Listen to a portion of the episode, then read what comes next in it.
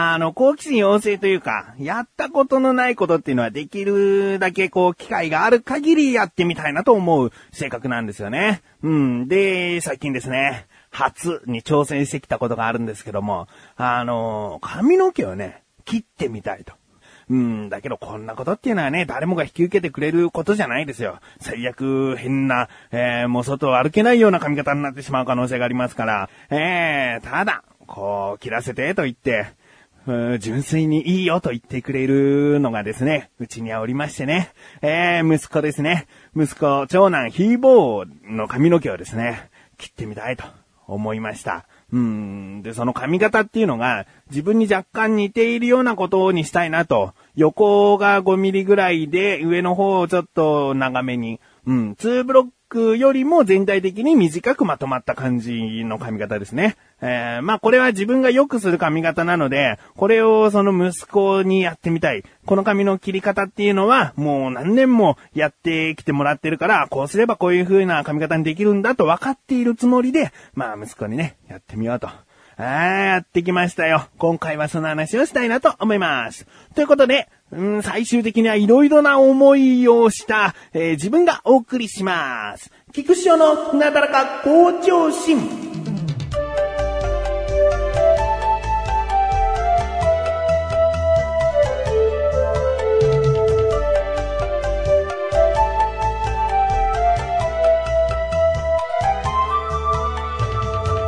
まずですね、自分のうちに全然道具が揃っていなくてですね、えー、串はあるんですね。あの、髪の毛をよく散髪するような、その、まあ、ちっちゃい串。そして、ハサミもあるんですけれども、このハサミというのが、もう、あの、なんでもない普通の形のハサミ。えー、バチンとやれば髪がまっすぐに切れるような、でも一応散髪用のハサミですよ。そのハサミが一つ。うん、それだけなんですね。自分としては、うん、バリカンと、あと、すきばさみみたいなね、こう、ギザギザギザーとして、こう、バチンとやっても全部の髪の毛が切れるんじゃなくて、そこで噛み合った部分だけが、えー、切れていくと。うん。まあ、髪のボリュームをね、減らしたい時なんかそれでザッザッザッってやると、こう、いい具合に、えー、髪の毛が切れていくと。いうハサミですね。この二つ欲しいなと思ったんですけどね。えー、もう切りたいという欲求の方が勝ってますので、まあ道具を揃えて挑むというよりも、もう今日やらして、つってね。で、お風呂場で髪の毛をいざ切ろうと。いう風になりました。で、自分がいつもやってもらってるやり方っていうのは、霧吹きで髪の毛をちょっと湿らすんですね。で、湿らされたところに、こう、ハサミを、えー、まず横から短くしていくってことで、横をこうね、えー、5ミリぐらいにしていくんですけども、これがうちの息子の場合、もう水をシュシュッとかけたら、ぺったんとなって、で、大人よりも全然ボリュームはないので、だから、あもうぺったんってなっちゃってもね、えー、こうやって串でうまく溶かして、で、これだけの長さを切ると決めて、バチバチバチとやっていけばいいんだと思ったんですけども、この串を通してハサミでバチン、串で通してハサミでバチンっていうことをね、意識してやってるんですけれども、その串が、なかなかこう紙を集めてくれなくて、で、下からこう串を持っていくんだけど、紙がなよなよってなっちゃって、でもまあいいかっつってバチンってね、こう切っちゃって、で、それを続けていくとですね、なんかすごく、こうボコボコになっちゃって、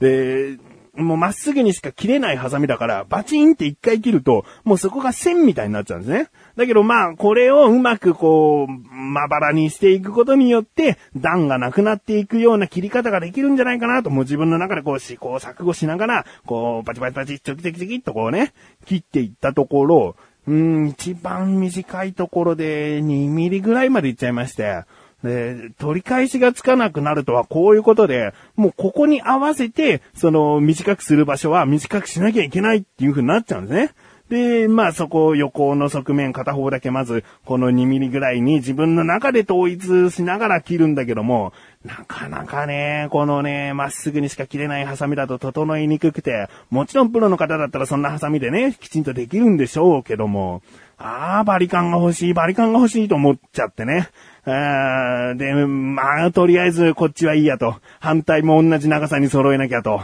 あで、同じようにやってですね。まあ、2回目ということもあって、自分の中では結構手慣れてきたんですよ。で、あ、いい感じに長さは左右対称かなぐらいになって。で、問題上と後ろと前ですね。えーこの辺も、うんうまくボリュームを減らすような切り方をしてですね、えー、だいたい1時間ちょっとかかりましたかね。切り終わりました。え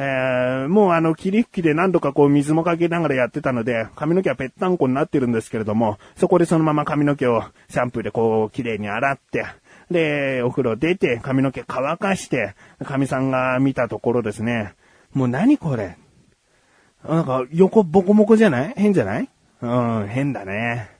うんまあ、正面から見たらそこまで思わなかったけど、横と後ろ、何これ？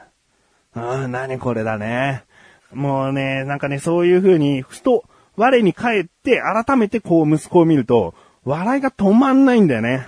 えー、おかしすぎると。こんな髪型で街歩いてる子供なんかいないよ、みたいな。はて、困った。うん、息子はまだ幼稚園が始まっていないので、ちょっと猶予があるんですね。うん。そしたら神さんが、えー美容院に連れてくね、と。うんもうなんかね、いろんな意味で恥ずかしくなっちゃって、美容院行った方がいい。うん。で、美容院行って、で、できるだけ髪の毛は切らないで、これを活かしつつな髪型にしてくださいと、せめて言ってね、と。うん、跡形もなくなってしまうと、僕は何をしていたんだみたいな、もっと落ち込んでしまうから、とにかくこれを活かしたね、髪型にしてくれればいいかなと。うん、美容師さんの腕前に任せようと。思いまして。で、次の日ですね、神さんは、その恥ずかしい息子を、恥ずかしい息子、恥ずかしい頭の息子を、えー連れて行ってですね。で、自分は仕事だったので、仕事でお昼ぐらいですかね、携帯に画像が届きまして。でもね、それを見た途端ね、大体仕事場でどんな内容のものを目にしても、こう声に出して笑うって相当だと思うんですよね。えーだけどね、この時ばっかりはもう爆笑しちゃって、涙が出るぐらいちょっとおかしくって、で、その髪型っていうのが、わかりやすく言うと、えーちびまる子ちゃんに出てくる長沢くんとか、あと、有名人で言うと、山田五郎さんっていらっしゃいますでしょ？メガネかけて、ちょっと前髪立てたような。うん。で、美容院から出てくるとちょっとセットしてもらってるから、それが一層この玉ねぎ頭みたいになってて、だけども、その髪型がおかしくって、で、まあ、簡単に言うとロックな感じですね。えーロック効いてます、みたいな。人によっては、これはモヒカンじゃないのかっていう頭ですから。うん。でね、そのロックな髪型が、えー実際その子供がアクティブで動き回るのが大好きとか、音楽鳴るとこう踊っちゃうとか、とにかく行動的な子供がそういう頭をしてるならいいんだけど、うちの長男ヒーボーはですね、もう見た目も中身も、基本的に内気な方、内向的な方なんで、あんまりこう、活発とは言えないんですね。えーそんな子供が、もう髪型だけバリバリいっちゃってます、みたいな。ああ、もう、その、ギャップとかもおかしくておかしくて、もう5分ぐらいずっと笑っちゃってたんですけども、でもしょうがないと。ああ、これ自分がやってしまったことだから、ああ、美容師さんはすごくよくやってくれたなと思ってます。うん。で、実際家に帰って見てみると、ちゃんとね、毛も揃ってるし、後ろから見ても前から見ても整っているんですね。おかしいというところはなくて、ただ、この子にとってこの髪型はおかしいというだけでしたね。えーでね、息子がまたね、こう可愛いんですよ、なんて言ったか。まず髪の毛切ったね、つって、スッキリしたね、つって、うん、つって、で、かっこいいと思う？この髪型って言ってね、あの、美容師さんにやってもらった髪型について、こう聞いてみたら、うん、ちょっとだけかっこいい、って言って、あちょっとだけか、まあね、つって、うん。で、その後続けてですね、息子が、パパがやってもらったままの方がかっこよかった、って言ったんですね。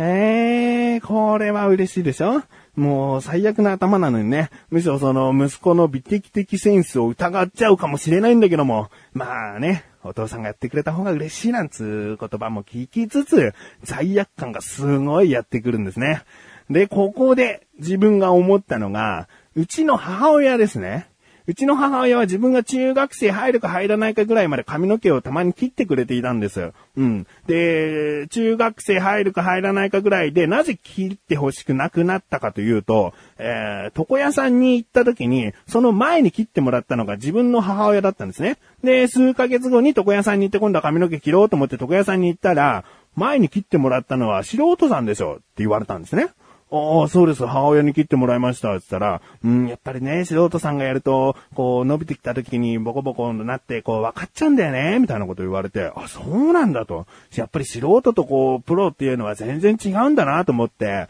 で、人から見たら、これは親に切ってもらってるんだって分かる人には分かっちゃうのが、ちょっと恥ずかしくなっちゃって、で、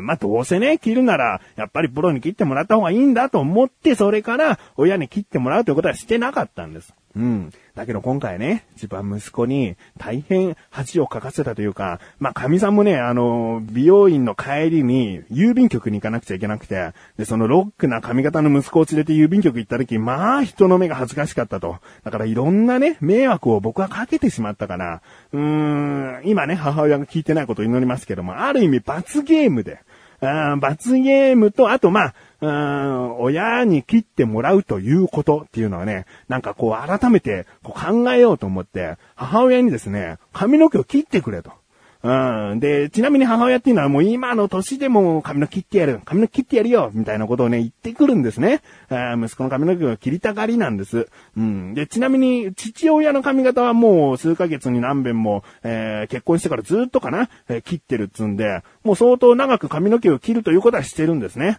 で、自分の髪の毛も切りたいっつってたこともあったんで、じゃあ、今回はね、もうほんと20年ぶり、20年じゃないな、まあ、15年ぶりぐらいに切ってもらおうと思って、えー、で、だいたいこういう風にしたいんだけどっていうことをね、いつも美容院で言うような髪型を注文して、うん、わかるわかる、うん、いつもやってもらってるあれね、みたいな感じで、で、やってもらったんですね。これがね、またね、文句の付けどころがもうないんですね。えー、切り終わった後、若干こう技術的な部分は美容師さんと比べてどこか劣っているのかもしれないんですけれども、パッと見の見た目はもうほとんど変わらなくてですね。で、ちょっとここのもう少しだけ切ってとかも、やっぱり母親だと言いやすいし、結局大満足しちゃったんですね。あ何の罰ゲームでもなく、自分はある程度整った髪型になって、息子はやっぱり、あの、ロックな感じのままなんですね。何にも罰ゲームじゃないなっていうことなんですけども、まあ、うーん、そうか。息子の髪型、親として自分はまだね、挑戦はしたいんですよね。えー、神さんが、その自分が切った時点のボコボコの髪型、えー、美容師さん曰く虎狩りなんですけども、その髪型をですね、Facebook に上げやがってですね、で、そこに届いたコメントっていうのが、あのまあ、自分のね、えー、〇〇のパパは、すごく器用なパパかと思っていたけど、意外みたいなコメントが返ってきて、ああ、ああ、すごくいいパパを演じていたのに、演じていたんじゃないわ。えー、いいパパなのに、わなんかこう評判を落としてしまったっていうのもあるので、ここはね、名誉挽回したいんですね。なので、まだ、これから先機会があればね、神さんになんとかお願いして、今回は普通の髪型にするからなんつってね、なんとか、こう、挑戦していきたいし、うーん、まあ、いろいろと親子にわたって髪の毛切る話をしてみました。